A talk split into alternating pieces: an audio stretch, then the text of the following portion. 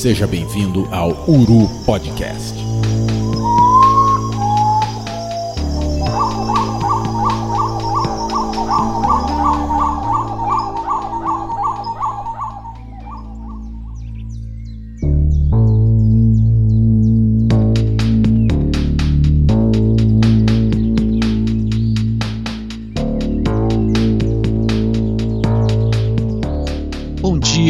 Tarde, boa noite, amigos das aves.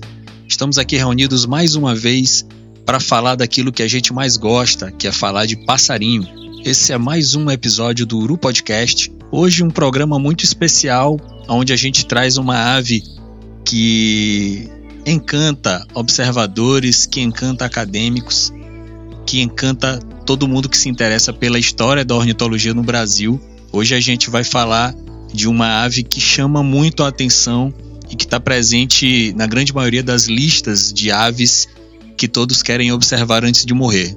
E aí eu preciso, antes de abrir os trabalhos, agradecer a todos vocês que seguem esse nosso projeto nas nossas redes sociais, que nos seguem no Twitter, que nos seguem no Instagram arroba podcast Uru nas duas redes sociais. Nós também temos o Instagram, arroba revista Uru, nosso projeto mais antigo que vocês já conhecem. E a gente precisa agradecer demais o engajamento de vocês com, com os nossos projetos. Nós lançamos no episódio passado o nosso projeto Missões para essa temporada. Eu já aproveito para agradecer a participação de todo mundo que tirou um tempinho para ir para campo e mandou esses registros para a gente sempre importante a gente lembrar que você pode acompanhar o nosso trabalho em revistauru.com. E eu queria, voltando a falar do episódio, contar para vocês que esse episódio tem uma, uma história muito interessante quando a gente fala de redes sociais, porque esse projeto de gravação nasceu de uma interação com um dos nossos seguidores, o Atos. Queria mandar um abraço pro Atos, que teve muita coragem quando ele decidiu que queria participar de uma atividade de campo do programa de conservação da saíra apunhalada e ele lançou no Twitter uma, uma campanha, uma rifa na verdade, para juntar fundos para financiar essa participação dele. E aí o nosso perfil abraçou a causa, ajudou a divulgar, participou ativamente disso e no final acompanhamos o trabalho do Atos, né, após essa, esse projeto bem sucedido de arrecadação acompanhamos o trabalho dele lá no campo. Ele lançou no Twitter o dia a dia desse, desse trabalho e nós ficamos muito felizes no final quando ele conseguiu, inclusive, postar um registro dessa ave, o registro da saída apunhalada. A gente ficou muito feliz com tudo isso e o Atos fez a intermediação do nosso contato com a, a fundação responsável pelo programa e graças a, a ele que a gente está gravando hoje esse episódio. Um grande abraço pro Atos. E claro, a gente precisa mandar um abraço para Viviane, Viviane Fassarella do, do Instituto, que foi a pessoa que o Atos colocou em contato com a gente e que permitiu que tudo isso estivesse acontecendo.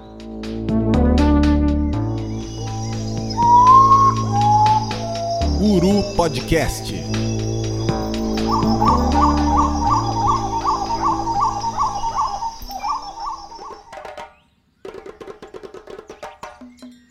eu preciso passar a palavra e pedir que ele dê as boas-vindas. Seja bem-vindo ao Uru Podcast, presidente do Instituto Marcos Daniel, Marcelo Renan Santos. Para mim é um prazer enorme poder falar com um público tão especialista, né, de observadores e de amantes das aves. Bom, meu nome é Marcelo Renan, eu sou médico veterinário e nos últimos 20 anos eu venho trabalhando com a conservação é, de fauna especialmente é, com trabalhos ligados à saúde única, né, que envolve a saúde da fauna silvestre, saúde humana e saúde ambiental. E nesse tempo eu venho presidindo o Instituto Marcos Daniel, que é a organização é, que desenvolve o programa de conservação da saíra apunhalada. É, eu costumo dizer que eu sou muito generalista, porque eu me formei para trabalhar com vacas, depois passei a trabalhar com tartarugas marinhas e mais recentemente, mais nos últimos é, cinco anos, muitas oportunidades surgiram de trabalhar com uma conservação num aspecto mais amplo. E aí comecei a trabalhar é, com jacarés, com aves, com borboletas, é, mais numa posição de, de gestor de programas de conservação, pensar estratégias e abordagens é, de conservação que sejam efetivas, considerando o, o estado crítico que a, que a, natureza se encontra no país. Então, é, ser generalista me permite ousar. E eu é, tenho muito orgulho de poder conseguido resultados bastante importantes para conservar não só aqui no Espírito Santo, mas também em outros locais onde o Instituto Marcos Daniel atua. Mas hoje a gente está aqui para falar de passarinho e, sem dúvida, o programa de conservação da saíra apunhalada é um marco na história do Instituto Marcos Daniel e é um marco na minha vida profissional também, porque é, foi uma chave, uma, uma, chave de virada, né, de mudança impressionante em, nos rumos é, da minha carreira profissional, do Instituto, porque a gente conseguiu desenvolver um programa grande, amplo, num tempo muito curto e com perspectivas maravilhosas de continuidade e de alcance de resultados. Valeu, Marcelo. Muito bom ouvir isso, cara. A gente já abre o, o programa é, com o coração ficando aquecido, porque a gente acompanha de longe e, e sabe dos resultados que o programa tem alcançado. E agora eu estendo o tapete vermelho da observação de aves para o coordenador de campo né, do programa de conservação da saíra apunhalada. É, Gustavo, pode se apresentar para os nossos ouvintes, o microfone é seu, seja bem-vindo. Só preciso acrescentar que o Gustavo é dono de nove dentre cada dez das melhores fotografias da saíra apunhalada do Wiki Aves. Ô, Will, obrigado. Agradeço aí a oportunidade a você e a toda a equipe da Uru. É um prazer enorme, né, estar aqui com vocês hoje. Sobre essas fotos aí invejadas, eu depois você me apresenta elas, porque quero conhecer, rapaz. Elas são iguais às dos demais colegas que foram lá e viram a saída. É, então, minha formação é, não é da área, eu sou formado em Direito, é, mas quando eu comecei a me envolver com observação de aves, eu tive a oportunidade aí de trabalhar com o professor José Eduardo Simon, que era um ornitólogo que atuava aqui no Espírito Santo. Então, a partir dele, eu aprendi muito sobre ornitologia e, o que é, e sobre o que é ser um ornitólogo. É, o meu contato aí com a saíra apunhalada começou aí em 2005, então a gente está há 16 anos né, em contato com a espécie. E acabou surgindo a oportunidade de, de desenvolver esse trabalho né, de conservação da espécie. E graças a Deus tá, a gente está tendo êxito. Daqui a pouco a gente vai falar um pouquinho dos resultados. Né? E agradecer sempre os parceiros que estiveram com a gente ao longo dessa caminhada. Né? O colega Ciro Albano, que em 2016 falou da oportunidade de, de repente, melhorar, fazer algo melhor pela saíra para proteger a espécie. E foi aí que eu fiz contato com o Marcelo, chamando ele para esse desafio, para essa batalha. E hoje estamos aí com um programa de conservação. Então, pessoal, vocês já estão cansados de saber quem sou eu, não preciso dar detalhes aqui nessa apresentação. Meu nome é Will Mesquita, já estive com vocês na primeira temporada, continuamos aqui no Uru Podcast e é com muito prazer que a gente fala hoje dessa ave que permaneceu por mais de 100 anos nas sombras da ornitologia, ficando conhecida por apenas um único espécime coletado em 1870 por Jean Deroux. É, após rumores e raríssimos avistamentos, é, nós tivemos o ápice da história dessa ave em 1998. Eu queria mandar um abraço para o Fernando Pacheco, a gente conversou com ele ainda no Bate-Bico, falamos da carreira dele e não, não entramos muito no detalhe dessa descoberta, mas nas florestas da fazenda Pindoba 4, em Conceição do Castelo, no Espírito Santo, ela foi enfim redescoberta. Em 2003, outros exemplares foram encontrados no município de Vargem Alta e novos registros foram realizados recentemente. Inclusive, a gente precisa dar destaque para um ninho que o pessoal do programa encontrou ano passado, um ninho bem especial, vamos falar disso mais na frente. A gente está aqui falando da saíra apunhalada Nemosia rurei, uma ave extremamente rara e que tem destaque na, nas mais importantes listas de aves ameaçadas do mundo. A gente abre os trabalhos aqui chamando o nosso especialista, Gustavo Magnago, para falar para a gente quem afinal é a saíra apunhalada biologicamente, né? Então, a saíra ela está classificada hoje na família Traupide, né? Ela está na subfamília Nemosine e é um mistério ainda. A taxonomia dela não está resolvida. Um, dos objetivos do nosso projeto é resolver essa questão. Está encaminhado, tá? A notícia boa é essa. Nós já estamos com amostras aí de DNA para ser analisadas e quem sabe a gente classificar. Hoje essa família, a subfamília que, que ela se encontra, tem quatro gêneros, né? Três ocorrem no Brasil, um é lá dos Andes. É, minha opinião, não se parece, né? Nem mesmo a pileata, a nemosa pileata que é mais parecida, não parece. Para você ter ideia, o, o outro da subfamília é a pipira azul, que ocorre na Amazônia. O outro é o tia caburé, que é aquele é o pivi enorme, né? e a única semelhança que tem é o papo vermelho ali, mas comportamento diferente. E, e logo, logo vai descobrir posicionar ela certinho aí na, na taxonomia. A gente começa a falar de passarinho e é incrível como esse assunto, em poucos segundos, tem a capacidade de deixar a gente completamente chocado. Primeiro, porque o contato que eu tenho aqui no Maranhão com algo que eu considerava ser extremamente semelhante com a saíra é a saíra de chapéu preto, Nemosia pileata. Você já falou que, que não parece. E aí, cara, quando tu falas que uma espécie próxima, uma outra espécie próxima é o Tie Caburé, aí, cara, bagunçou toda aquela aquele ideário que eu tinha na minha imaginação sobre esse bicho. O Tie Caburé para mim é uma parada inimaginavelmente diferente do que eu pensava ser a sair apunhalada, a gente já fica com a expectativa em alta para esses resultados desse estudo genético desse bicho. Não, pois é. É porque, você imagina, o, o Cabanes, quando classificou ela em, em, lá por de 1870, ele classificou com o que parecia se encaixar com tudo tecnologia da época, que era só comparar pele com pele ali, né? Então ele não tinha informação de ecologia do bicho, não tinha informação nenhuma, era a pele que estava na mão dele. Depois disso, igual você falou, o bicho foi desaparecido. Então ninguém mais teve oportunidade de, de reclassificar.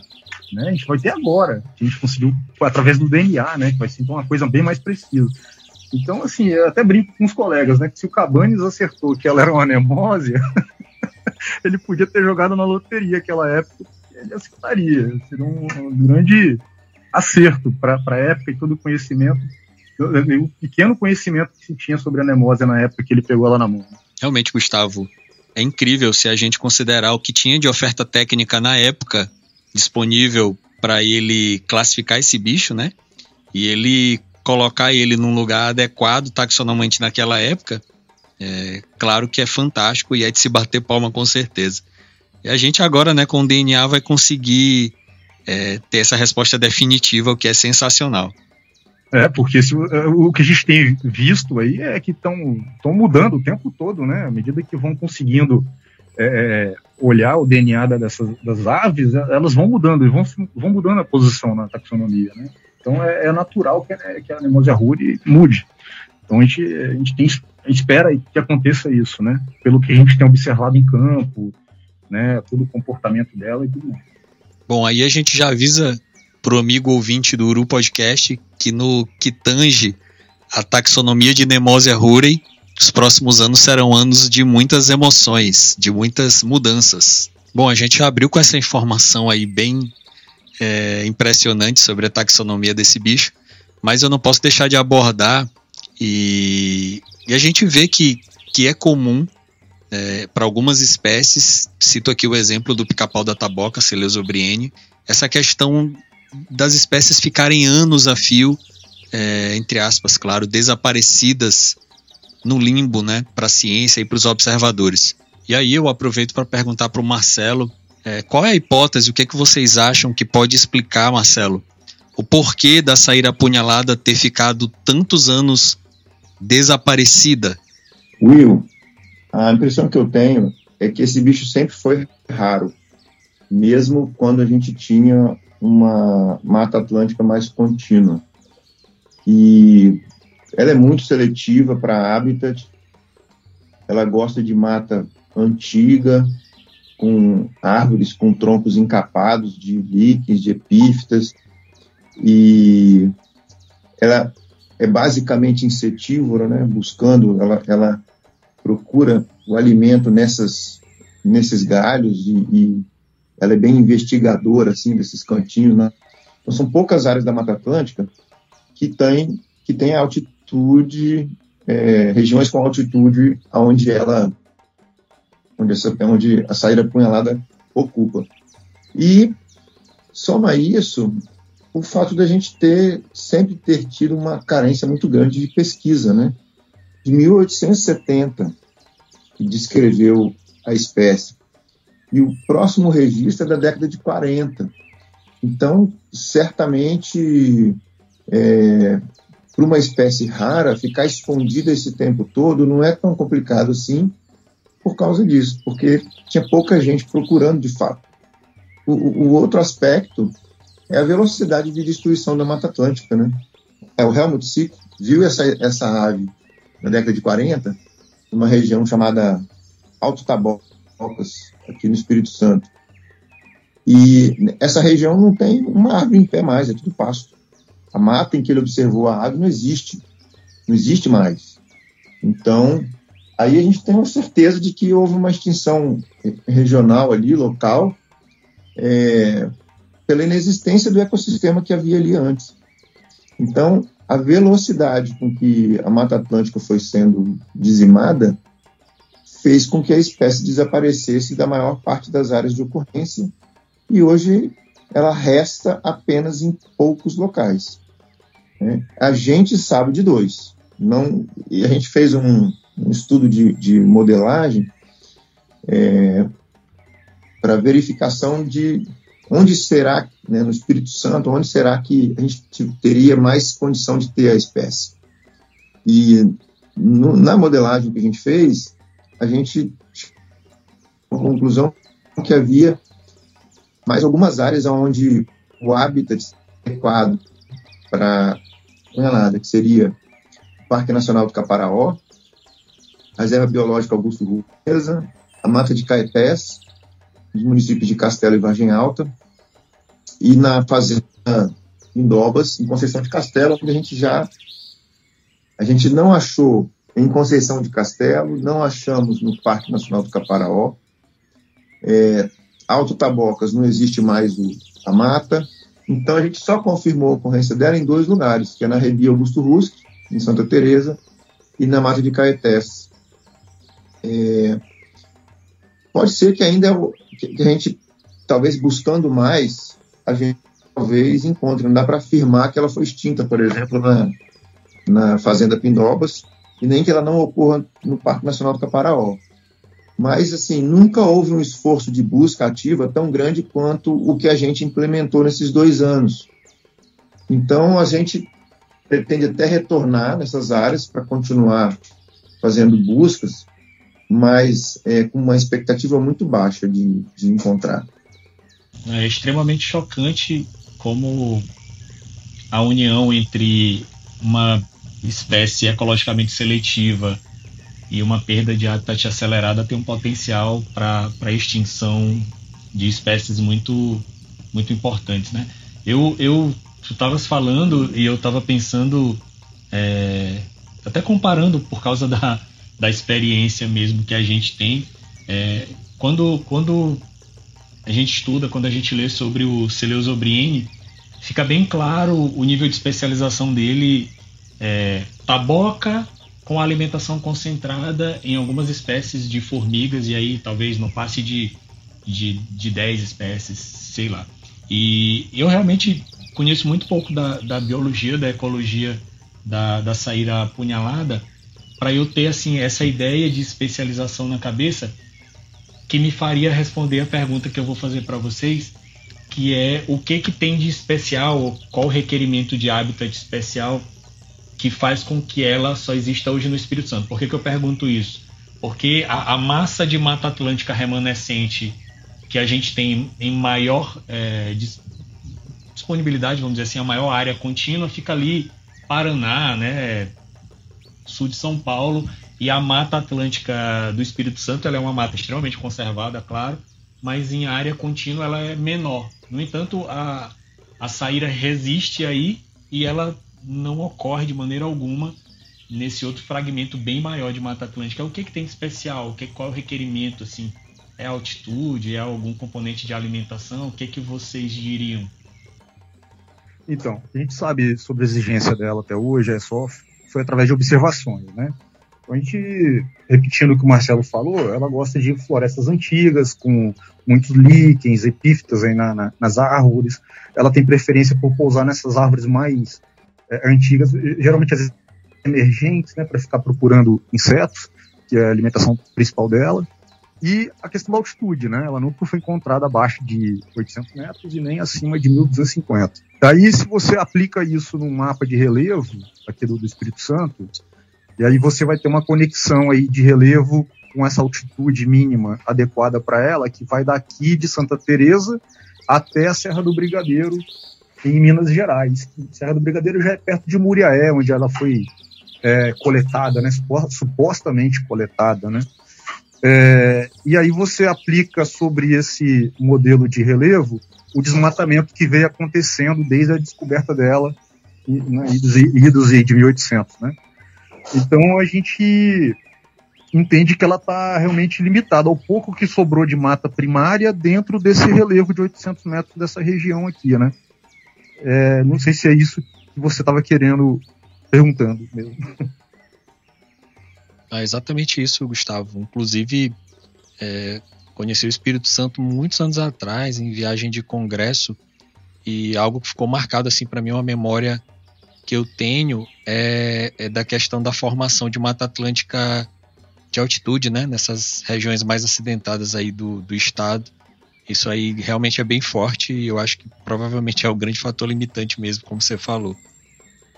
Pois é, é muito interessante, porque o único exemplar supostamente encontrado fora do Espírito Santo foi aquele do, do, do Cabanes, né? O que o Cabanes usou, que o Jean Rurey levou para o Euler e mandou lá para o Cabanes descrever. É, é, em 1870, acho que 75, ela foi descrita em 70, 75, o Museu Nacional do Rio de Janeiro publicou uma lista com a coleção, com todas as espé os espécimes da coleção ornitológica deles. E, por, e, é, é, incrivelmente tinham duas, dois exemplares de Nemosia rure nessa coleção, que depois, posteriormente, sumiram, né? E esses exemplares eles tão, tão etiquet, estavam etiquetados como Espírito Santo. Não tinha localidade, mas era do Espírito Santo. Então, olha que coisa interessante, né? Então, parece que o bicho ele está preso a esse platô mesmo aí de relevo daqui da região, né? E a Emily, agora o sobrenome dela é complicado. A Emily, ela Emily Snaff Leige. Ela trabalhou, ela trabalhou no Museu Nacional ali entre é, é, até 1929, né? E ela, ela foi a primeira pessoa que depois da descrição da espécie foi procurar a Nemosia ruri na natureza. E ela, como a informação que ela tinha na época ali era é, desse bicho coletado em Muriaé, ela foi ali para aquela região de Muriaé e não encontrou, né? Então, é, realmente o bicho parece estar preso aqui para essa região aqui mais alta mesmo do Espírito Santo. Sensacional, Gustavo. Inclusive, sensacional a menção a Emily Snefflage. É, já deixo aqui a recomendação para o nosso ouvinte, para ele dar uma garimpada aí na primeira temporada do Bate-Bico Podcast, final do Bate-Bico Podcast, episódio 3, provavelmente, é onde a gente fala um pouco da história da Emily Snefflage acredito que a Priscila tenha trazido um pouco dessa história pra gente.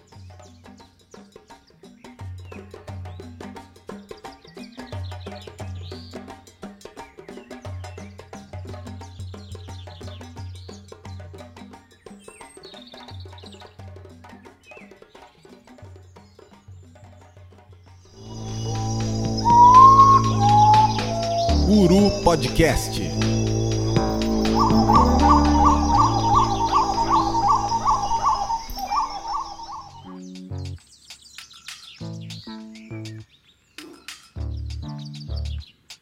e a gente avança para falar um pouquinho mais da saíra apunhalada.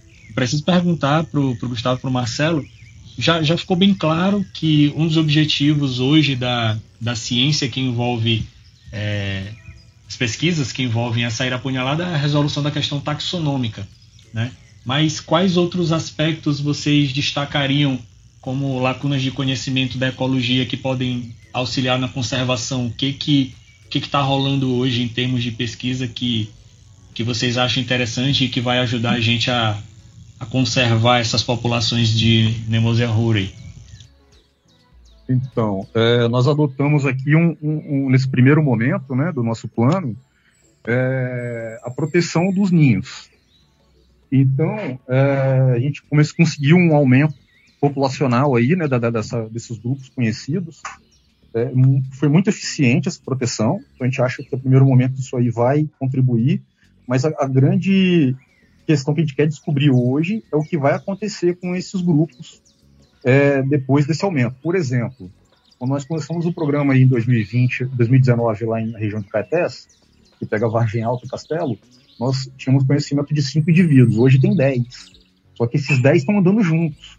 Aí a nossa questão é, em 2022, teremos dois ninhos, com, com, dois grupos de cinco indivíduos, ou esse grupo de dez vai todo cuidar do mesmo ninho, né? Porque é, a gente não tratou isso aqui ainda, mas é, a saíra na, durante o período reprodutivo ali, é, ela tem a ajuda do, do, dos outros membros do grupo, né? Tem os helpers, né? Que eles vão lá ajudar a alimentar os filhotes.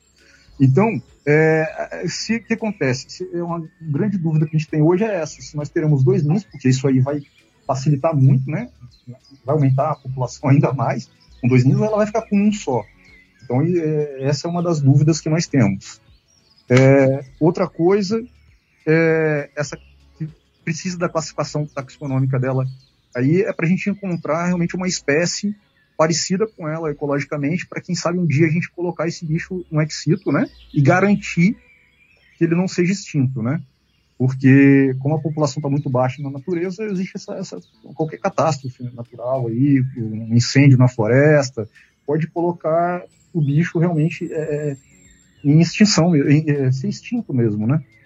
Então, é, insucessos reprodutivos consecutivos, tudo isso pode levar à extinção dela. Então, a gente pensa que é, um, é uma ideia boa, foi discutido isso entre especialistas no início do ano, e levar um dia esse bicho para o cativeiro. Mas para isso a gente precisa, tem várias questões aí para serem respondidas. Uma delas é a questão taxonômica, para a gente poder encontrar qual é o outro grupo, qual outra espécie parecida com ela para a gente treinar antes de levar a saíra para o cativeiro e ter êxito, né? Então a gente está hoje a gente está com essas questões aí é, em mente aí para responder e, e buscando as, as respostas. Né? É, essas questões que o Gustavo está falando são assim nossas dúvidas imediatas, né? Mas na verdade a gente tem um rol de lacunas de conhecimento que até nos impedem hoje de pensar numa abordagem ex ou de manejo integrada que seja segura, porque tem muita coisa que a gente não sabe. Né? Então, é, a gente não, não sabe, por exemplo, não tem certeza ainda, o tamanho da área de vida. A gente não tem, a gente não sabe a razão sexual desses dois grupos de saída apunhalada que a gente está monitorando. A gente não sabe quantos são machos, quantos são fêmeas. É, e como não dá para distinguir os bichos visualmente, a gente não sabe se quem choca é o macho ou a fêmea, ou se eles revezam. É, não sabemos se, se os ajudadores é, ajudam a chocar também, ou eles só levam e trazem comida. É, a dieta, a gente ainda não conseguiu identificar uma, uma tendência, um padrão assim de tipos de insetos que ela mais consome. Parece que ela é bem pelo menos nesse aspecto, ela não escolhe muito. Mas é, no ano passado a gente teve um registro de saíra comendo uma frutinha lá que a gente não identificou ainda. Saíra apanhalada comendo uma fruta. Então a gente tem assim dezenas de registros dela comendo insetos e apenas um registro dela comendo fruta. E isso é outra coisa que traz estranheza para o grupo de, de, de, de, traupide, né? O bicho ser praticamente exclusivamente insetivo. É, a gente também só tem uma, um registro, por exemplo, de ameaças à saúde da, da saíra apunhalada. E foi, a gente conseguiu observar é, no ninho a presença de filhotes com larvas de filornes. Para quem não sabe, filornes é uma mosca que coloca ovos no ninho e as larvas entram na pele do filhotinho e crescem debaixo da pele. E aí elas ficam grandes, elas chegam a 2 centímetros. Você imagina um filhotinho de, de um passeriforme um, que pode chegar a ter 60 larvas debaixo da pele larvas de, de 1 um centímetro, 2 centímetros. Então, essa é uma doença que tem o potencial de atrapalhar o sucesso reprodutivo.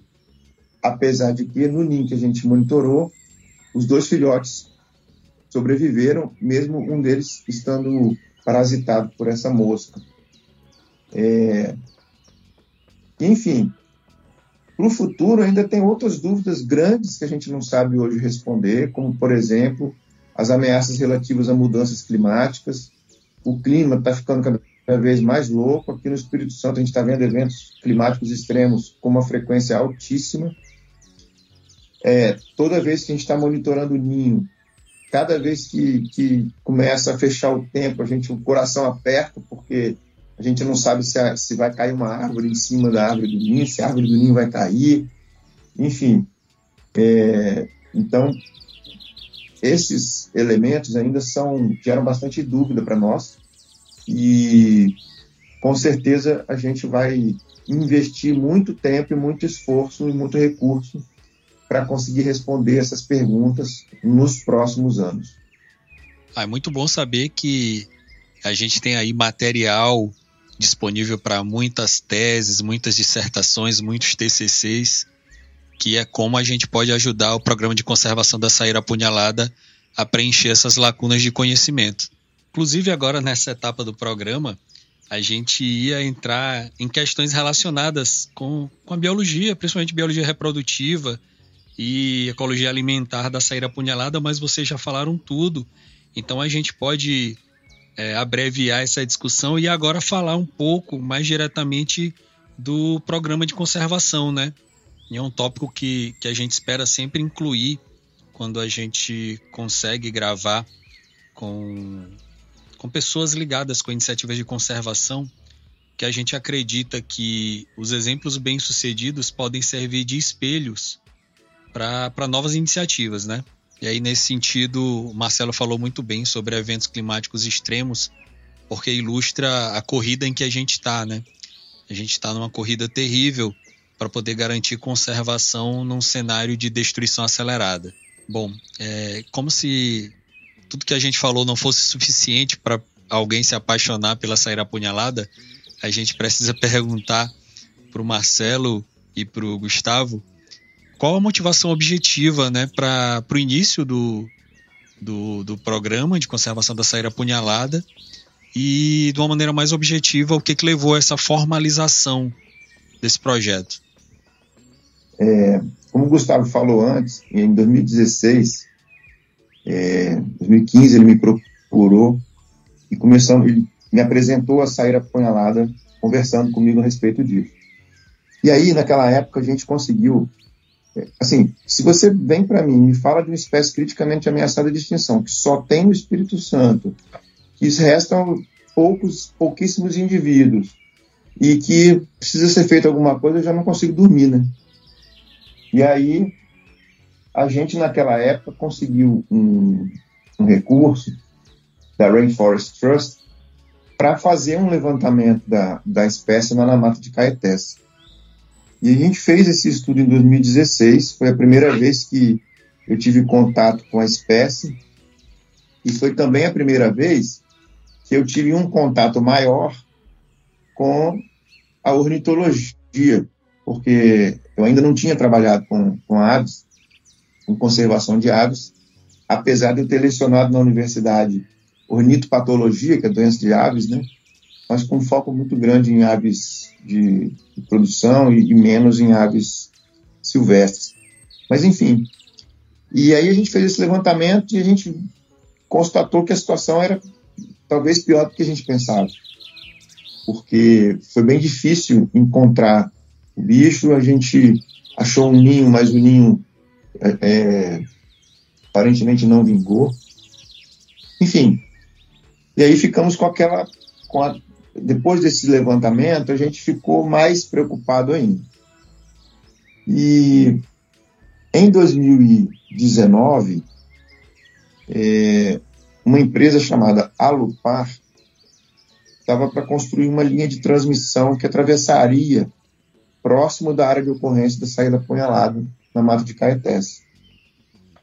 E o IBAMA teve a feliz ideia de colocar como condicionante ambiental que a empresa criasse um programa de conservação da saída apunhalada. E aí, é, a empresa contactou o Gustavo inicialmente, porque era a pessoa que tinha, que estava na época é, mais próxima da, da espécie, com mais conhecimento ali do que estava acontecendo com a espécie naquele momento. E ele me trouxe essa, essa oportunidade e a gente construiu isso junto, elaboramos um programa. A empresa ficou um pouco com o pé atrás, porque nunca tinha é, feito um programa de conservação, nunca tinha trabalhado com uma organização do terceiro setor para desenvolver um programa de conservação, mas a gente conseguiu, então, é, propor um, um, programa muito sólido assim, para a empresa, de maneira que ela não teve muita escapatória, né, porque o programa que a gente elaborou, o IBAMA aprovou com 99% de, de de aprovação, pediu alguns detalhes, assim, mas eram coisas mais de, de formatação, basicamente.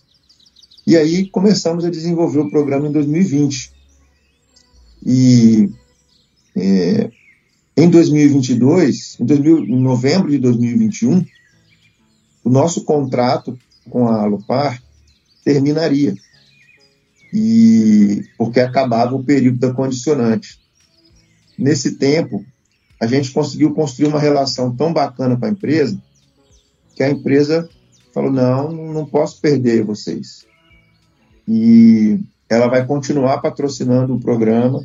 A gente vai dar continuidade ao programa agora em 2022.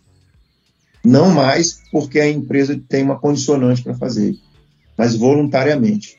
Porque o, o, a equipe da, do meio ambiente da empresa se apaixonou pela espécie, se apaixonou pelo programa, viu a importância, viu o quanto a gente foi capaz de mobilizar a comunidade local e ela ela está assim apostando, acreditando e, e, e, confiante de que a gente vai ter sucesso nessa missão de conservar a saíra apunhalada.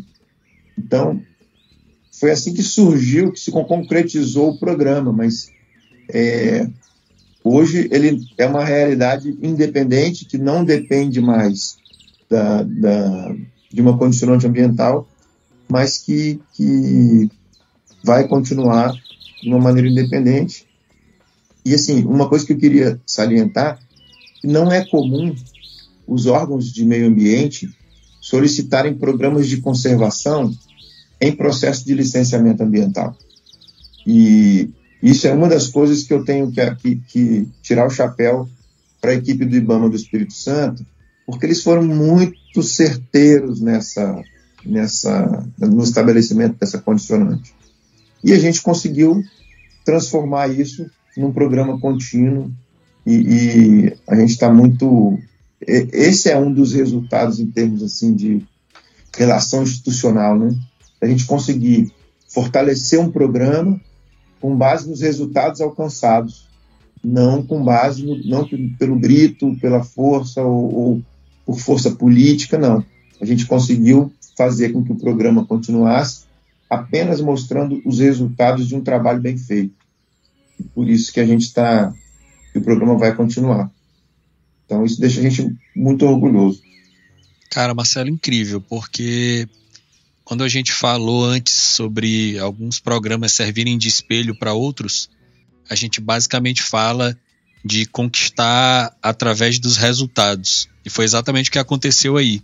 A seriedade com que vocês trataram a questão, o profissionalismo na implementação das etapas do projeto, na avaliação do projeto, é, na maneira de tocar e, claro, na apresentação desses resultados, tanto para todos os stakeholders, né, para a empresa, mas também para a comunidade e para o órgão ambiental, é que fez com que no final da exigência a empresa é, comprasse né, o projeto pela importância da espécie e não pela exigência legal. Nossa, é incrível, assim. É... Nossa, eu fiquei muito feliz com, com essa história. Eu não esperava, não conhecia a história e eu, a gente precisa registrar isso, isso precisa ser dito e precisa servir de exemplo. Eu acho que essa história tem que ser contada porque é, nem sempre a gente, a gente vive num país em que a gente não costuma, é, quando a gente fala de conservação, a, a ter exemplos de histórias bem-sucedidas nesse com essas características. A gente consegue muito pela zoada, pela força, pela pressão política e nem sempre com o sucesso que vocês tiveram é, com um processo muito mais racional. Vou falar assim. Né? Uhum. É, a gente é, não, não foi assim. As pessoas olhando hoje o programa, e eu queria só salientar que a gente está começando, a gente está com dois anos, dois anos não é nada em termos de, de resultados para conservação. Né? A gente tinha é, 10 indivíduos, hoje temos 17, dois anos depois. Talvez ano que vem a gente tenha 20. Então, assim, é um trabalho muito árduo, com um resultado muito lento, mas que para a gente conseguir desenvolver e alcançar esse resultado, por mais lento que ele seja, o esforço empreendido é muito alto. Né?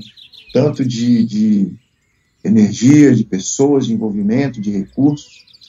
E assim, as pessoas veem a coisa pronta, acho que foi fácil, mas na verdade não foi nada fácil, né?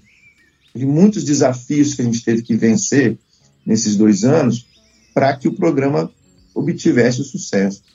É, e é interessante quando a gente começa a mostrar resultado e a despontar, parece que sempre aparece pessoas negativas que querem, é, não sei qual é o interesse delas, mas parece que elas querem se fazer é, aparecer destruindo a, a, reputação ou o projeto dos outros. Né? Isso está bem claro hoje em dia nesse cenário de fake news e, e, e polarização. Mas a gente teve, é, por exemplo, que, que mudar o comportamento da comunidade em, ao nosso programa, porque a comunidade achava os fiscais do IBAMA e do IEMA. IEMA é o órgão estadual de meio ambiente do Espírito Santo. E nós, nossa equipe foi confrontada na rua por pessoas, para vocês terem ideia, até um secretário de meio ambiente de um dos municípios que a gente atua, ele, é, sem pudor nenhum de mostrar o seu lado corrupto, ele virou para nós e falou assim, no meio da rua, vocês estão aqui para atrapalhar os meus negócios, vocês estão aqui para atrapalhar meus condomínios. E a construção de condomínio é uma das grandes ameaças à mata de Caetés. E o cara cercou nossa equipe da rua para brigar com a gente porque a gente estava lá atrapalhando o, o, os negócios dele. E esse era o secretário do meio ambiente. Então você imagina o, o contexto que a gente enfrentou lá né, para fazer com que a comunidade mudasse de percepção em relação ao que é fazer conservação, que não depende exclusivamente de uma atitude fiscalizatória e punitiva. A nossa abordagem com a comunidade é sempre educativa, sempre de convencimento. É, uma das coisas que eu costumo falar muito é que a gente precisa adquirir o direito de ser ouvido para depois falar. Então, uma das coisas que foi uma decisão acertada no programa foi que a gente é, abriu um escritório dentro da comunidade e a nossa equipe passou a morar na comunidade e conviver com a comunidade, fazer compra no mercadinho da comunidade, e na missa, conversar com as pessoas, se mostrar, aparecer, conviver. E isso foi fundamental para que a gente conseguisse ter abertura com a comunidade local para conseguir falar com eles abertamente sobre as questões ambientais que envolvem a proteção da saíra apunhalada ali na região. E isso foi um trabalho muito difícil, né? muito árduo, porque a gente estava indo contra a percepção da comunidade de que a saída apunhalada era um problema para aquela comunidade. Você tem ideia, um dos entrevistados em um dos diagnósticos que a gente fez na região, ele disse que tinha certeza que a saída apunhalada tinha sido colocada lá pelos chineses para acabar com a agricultura. Olha a viagem do cara. Então, é, além das dificuldades inerentes a qualquer programa de pesquisa que tenha atividade de campo, que tenha todas as questões que envolvem a, a pesquisa e o, e, o, e o, campo, a gente também lida com questões socioeconômicas importantes, a gente vai contra interesses locais é, corruptos, interesses locais é, de, de, de, especulação imobiliária ilegal, uma série de coisas. O, o tráfico de palmito é um problema sério que a gente vai ter que enfrentar muito de frente agora, porque é, a gente conseguiu recursos para criar uma reserva. Então, é, e a gente já está enfrentando palmiteiros na reserva. Então, são coisas que as pessoas, quando veem o resultado e tal, não conseguem dimensionar. Mas, com tudo isso, com pandemia, a gente conseguiu desenvolver o projeto de uma maneira muito, muito bonita. E por isso que eu, eu é, não paro de dizer que eu tenho muito orgulho da equipe do Programa de Conservação da Saíra Apanhalada, porque são, de fato, extremamente comprometidos e apaixonados. A gente precisa bater palma, porque a gente sabe que falar de conservação, trabalhar com conservação no Brasil é sempre um sofrimento grande, mas em alguns casos a gente precisa entender que o sofrimento é maior. Obviamente que o, que o principal objetivo do programa trata de manter essa população e ampliar essa população de Nemoziahori, mas queria perguntar de uma maneira mais específica para vocês é, quais os objetivos de curto prazo, né? Quais as, o que, que vocês vão medir? Eu acredito que falaste um pouco já na questão do tamanho da população. Gustavo falou sobre a expectativa em relação a, a esse aumento da população, se vai ter mais ninhos para gerar mais filhotes, ou se a gente vai ter um ninho que vai ser mais bem cuidado e pode gerar um sucesso reprodutivo maior. Mas queria saber de vocês, né, quais são os próximos objetivos de curto prazo e quais as ações que, que vocês desenvolvem na conversa com a Viviane. Eu tomei conhecimento das expo exposições fotográficas e tudo, lá vi o, o material, material muito bacana.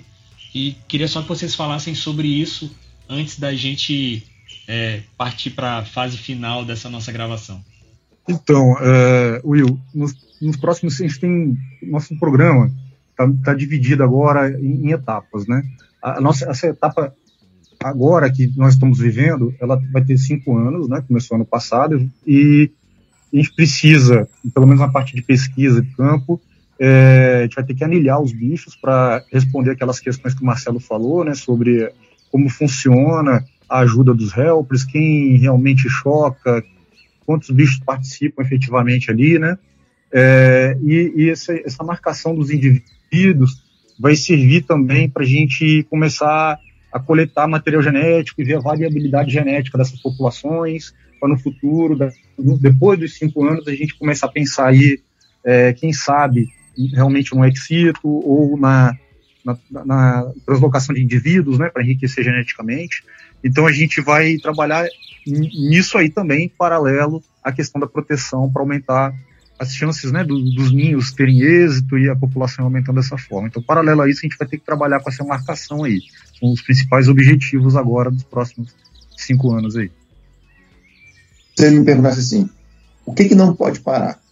É, se tudo desse errado e a gente tivesse que escolher uma coisa só para fazer, seria o monitoramento e a proteção dos ninhos para garantir o sucesso reprodutivo. Né? É, então, é, o que, que a gente. O que, que, que, é mais urgente, assim, que a gente está focando muito? É nessa parte do monitoramento reprodutivo.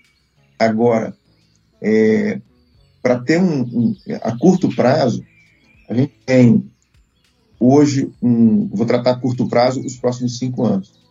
A gente fez, junto com o pessoal do grupo de especialistas em conservação da UCN Brasil, é, e com mais 40 especialistas de vários lugares do mundo, em abril do ano passado, a gente fez uma oficina onde a gente definiu 50 ações que precisam ser feitas nos próximos cinco anos, dentro de seis objetivos diferentes, para que a gente consiga proteger a saída apunhalada. Então, isso vai desde ações de campo, como monitoramento de bandos, essa parte que o Gustavo citou agora de identificação, enfim, a parte de pesquisa de campo, envolve também proteção de habitat, e a gente estabeleceu um plano estratégico para proteção dos habitats que ela utiliza, especialmente na mata de caetés. É, isso envolve criação de, de unidade de conservação, estímulo à criação de RPPNs, é, a gente conseguiu, como eu mencionei antes, é, com uma parceria com a Rainforest Trust e a American Birds Conservancy, uh, um recurso para adquirir uma área para criar uma reserva particular e com criando essa reserva, a gente já adquiriu a área, estamos no processo de agora de registro para começar o processo de criação da RPPN. Com essa área protegida, a gente consegue proteger de 50% do território que ela ocupa na Mata de Caetés, juntando a nossa, a nossa RPPN com a RPPN Águia Branca. Os outros 50% estão em propriedades privadas, com zero proteção, mas que a gente está ali perto, vigiando e monitorando. Né? É, então, envolve muita coisa, muitas pessoas, muitas organizações. A gente está com parcerias que foram chave para o desenvolvimento do programa, como a SAVE Brasil, Parque das Aves, Instituto para Aves, próprio CPSG. É, então, assim, tem trabalho para caramba para fazer nos próximos cinco anos. Né? E a gente espera conseguir obter todos os recursos necessários para desenvolver todas essas ações. E daqui a cinco anos, revisar o programa, revisar o, o plano de metas, para a gente conseguir caminhar aí para frente e, e, se Deus quiser, com duas populações maiores de sair apunhalada. Hein, Marcelo? Acho que é legal mencionar que esses, esses, objetivos, o resultado do workshop, ele foi incorporado no Plano de Ação Nacional, né? Das aves da Mata Atlântica, isso. especificamente para a saíra. Você quer falar sobre isso? Então, a saíra apunhalada é uma das espécies do PAN que tem um plano de ação específico para conservação. É, nem todas as espécies do Plano de Ação Nacional para proteção das aves da Mata Atlântica têm planos de ação específicos, porque depende exatamente da oportunidade de ter organizações diretamente envolvidas, organizações locais, né, diretamente envolvidas. Então, a, a nossa, o nosso plano de ação está dentro do plano de ação nacional das aves da Mata Atlântica do ICMBio. Agradecer aí o pessoal do SEMAV, né, por ter dado essa oportunidade e, e também no, e nos ouvir, né? E confiar na gente aí. Claro. Participação do SEMAV, participação do CPSG, da UCM também foi fundamental. O Marcelo tocou naquele ponto em que normalmente quando a gente grava esse tipo de episódio, eu apelo para algum amante das aves que tenha vocação para mecenas, porque a gente sabe que conservação é algo extremamente caro e nossa economia está muito frágil, né? Uma economia dolarizada, fragilizada, com uma inflação absurda. É, então a gente precisa ressaltar a importância dos organismos internacionais como a Rainforest Trust e outros que apoiam essa iniciativa. É, eu sei que a, a porcentagem maior de recursos acaba vindo dessas, dessas fontes, mas eu preciso, claro, perguntar para vocês como é que a gente pode ajudar, como que o observador de aves comum, vamos dizer assim, como que as pessoas que, que saem a campo nos fins de semana, como que os alunos de biologia que estão ouvindo a gente, como que essa galera pode ajudar o programa de conservação da saíra apunhalada, e aí eu falo em todos os níveis, mas claro que se alguém, se esse programa chegar em alguém que por acaso ganhou na Mega Sena e quer doar 50% do prêmio para o programa, eu sei que será bem-vindo, mas é, a gente está falando como é que a gente pode ajudar num nível mais mundano, vamos dizer assim. Mundano do, do, do dinheiro, né? Will, olha só, tem muitas maneiras de ajudar. Falando especificamente de dinheiro, é, o Instituto Marcos Daniel é uma organização consolidada. A gente tem uma, uma governança muito forte, transparência. Então, assim, é, os investidores que já investiram no Instituto continuam investindo, porque sabem que o seu investimento de capital socioambiental é seguro e tem resultados. Né? Além do programa da Serra Apunhalada, a gente tem outros seis programas, todos com, com recursos oriundos de, de. A maior parte do nosso recurso é oriundo da iniciativa privada. Hoje o Instituto está operando com menos de 10% de recurso público. E isso é, para nós, é bem desafiador, porque é, o recurso privado é o mais difícil de obter. Você tem ideia, para a gente conseguir recurso da, da Rainforest Trust, a gente teve que passar por uma auditoria externa. Né? Então, é, eu posso dizer que a gente está pronto para receber investimento tanto de empresas quanto de pessoas físicas que queiram investir nos projetos do MD. E o retorno é satisfação garantida, eu diria, porque a gente trabalha com muita seriedade, com muito compromisso. É, quem quiser fazer doações ao Instituto, é só entrar em contato com a gente. O meu e-mail é fácil, é marcelo, arroba, institutomarcosdaniel.org.br. É só entrar em contato que a gente conversa e, e alinha tudo. Agora, ah, mas eu não tenho grana para doar. Hoje, uma das coisas que a gente mais que, que, que mais ajuda a gente a obter recurso é a nossa comunicação. Por que isso? Porque quanto mais a gente aparece de uma maneira positiva, mais outras pessoas vão criando interesse e mais pessoas vão se tornando, mais nós vamos nos tornando atra, atraentes para pessoas que podem nos ajudar com recursos. Né?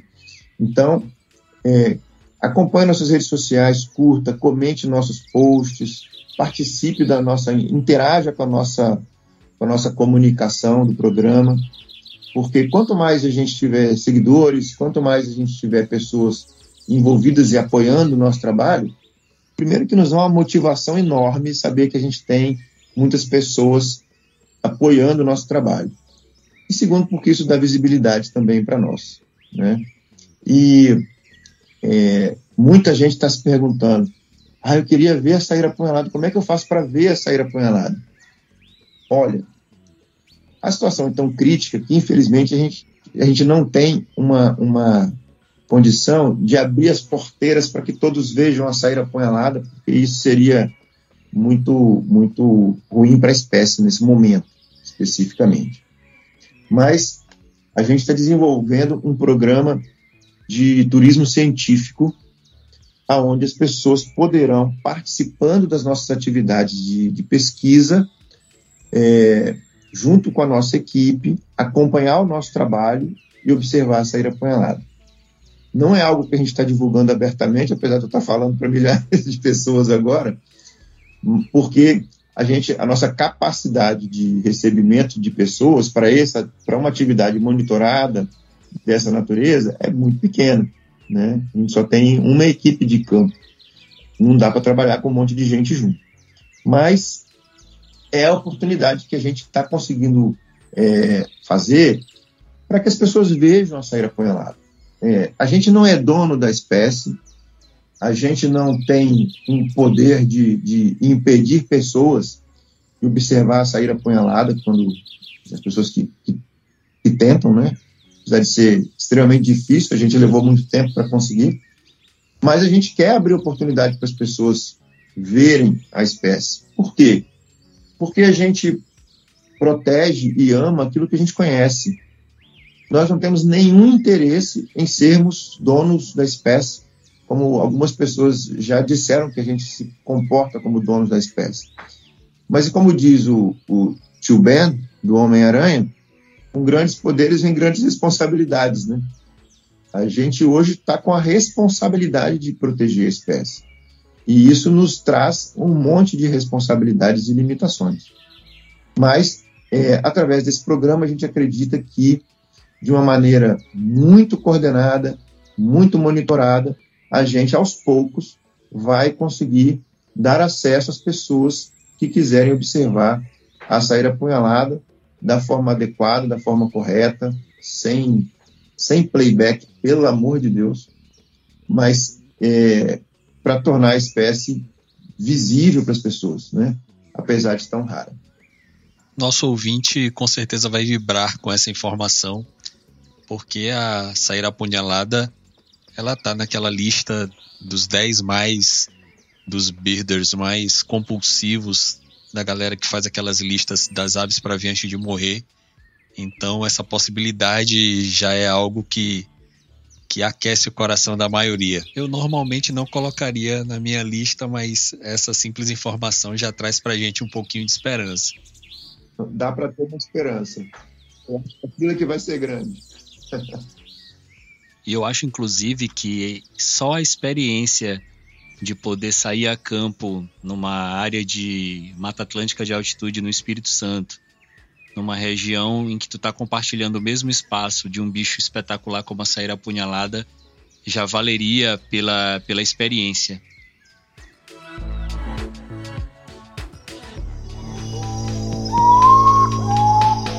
Guru Podcast.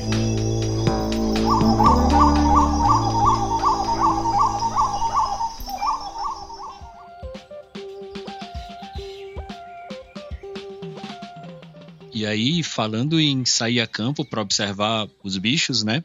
A gente está falando, claro, de um dos, sei lá, top 3 bichos mais difíceis de serem observados no Brasil. Mas a gente lançou nosso episódio de abertura da segunda temporada, o Missões Uru Podcast, onde a gente estimula né, nossos ouvintes a saírem a campo atrás de determinadas espécies, determinados grupos de aves, em troca de, de um um card, né? É, a pessoa posta lá no, na plataforma da sua preferência uma foto ou uma gravação de vocalização e aí entra em contato com a gente. Se, esse, se essa ave tiver lá no plano das missões do Uru Podcast, ela vai receber em casa o card com os adesivos, um valor simbólico, claro, é pago por isso. Mas a sair apunhalada ela vai ganhar esse card vai ganhar essa, essa opção para as poucas pessoas que conseguirem registrar vão entrar em contato com a gente para receber esse material, claro, uma arte do nosso amigo Fred Blanco.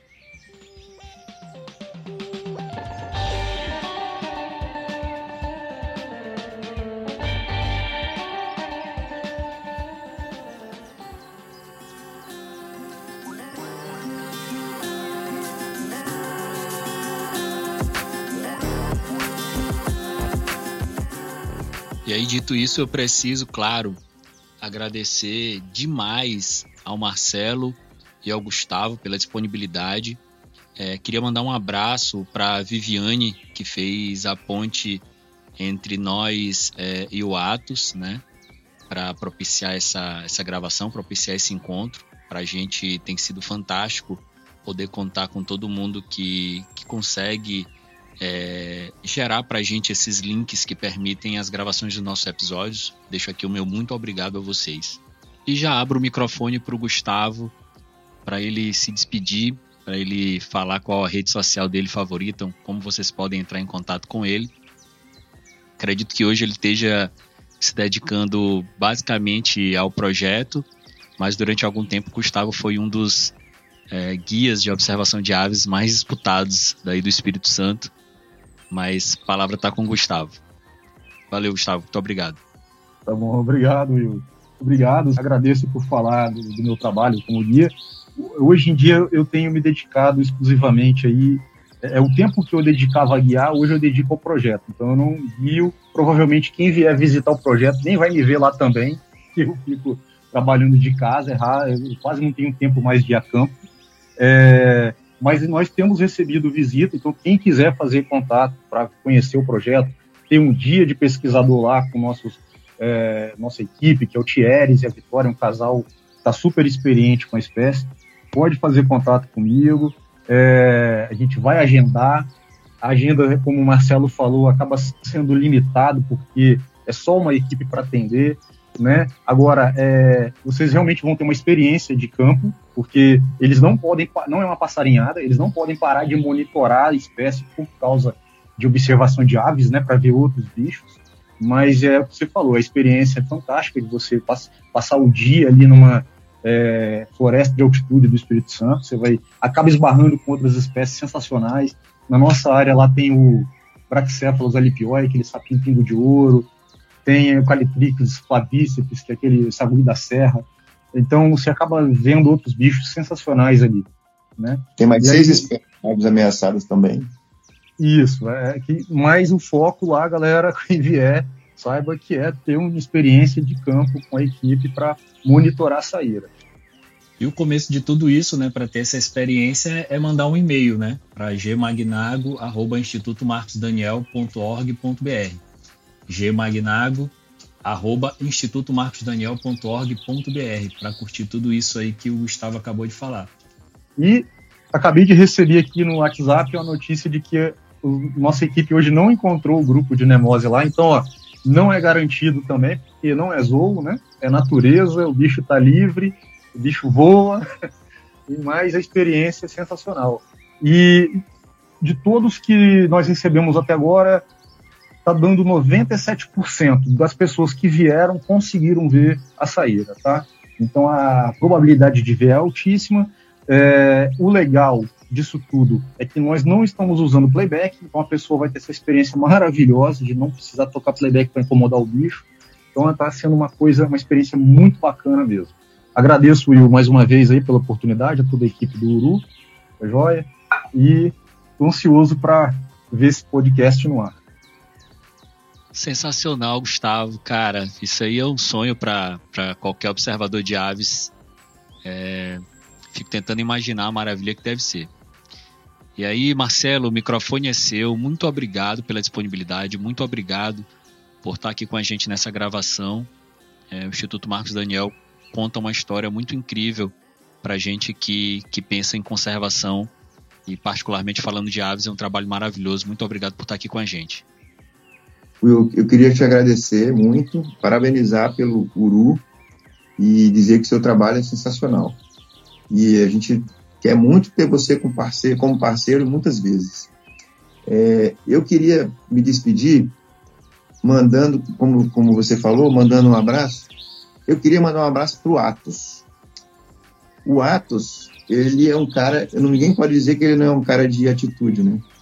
Ele fez uma rifa para conseguir grana, porque ele havia sido selecionado na nossa seleção de estágio voluntário, e ele não tinha grana para ir. E a gente nem ficou sabendo disso. Eu acho que se, se ele tivesse me falado, a gente tinha dado, tinha dado um jeito dele ir, claro. Mas ele se virou e conseguiu o recurso que ele precisava para participar do nosso estágio. Ele, mas os outros estagiários, fizeram um tempo de estágio maravilhoso lá com a gente.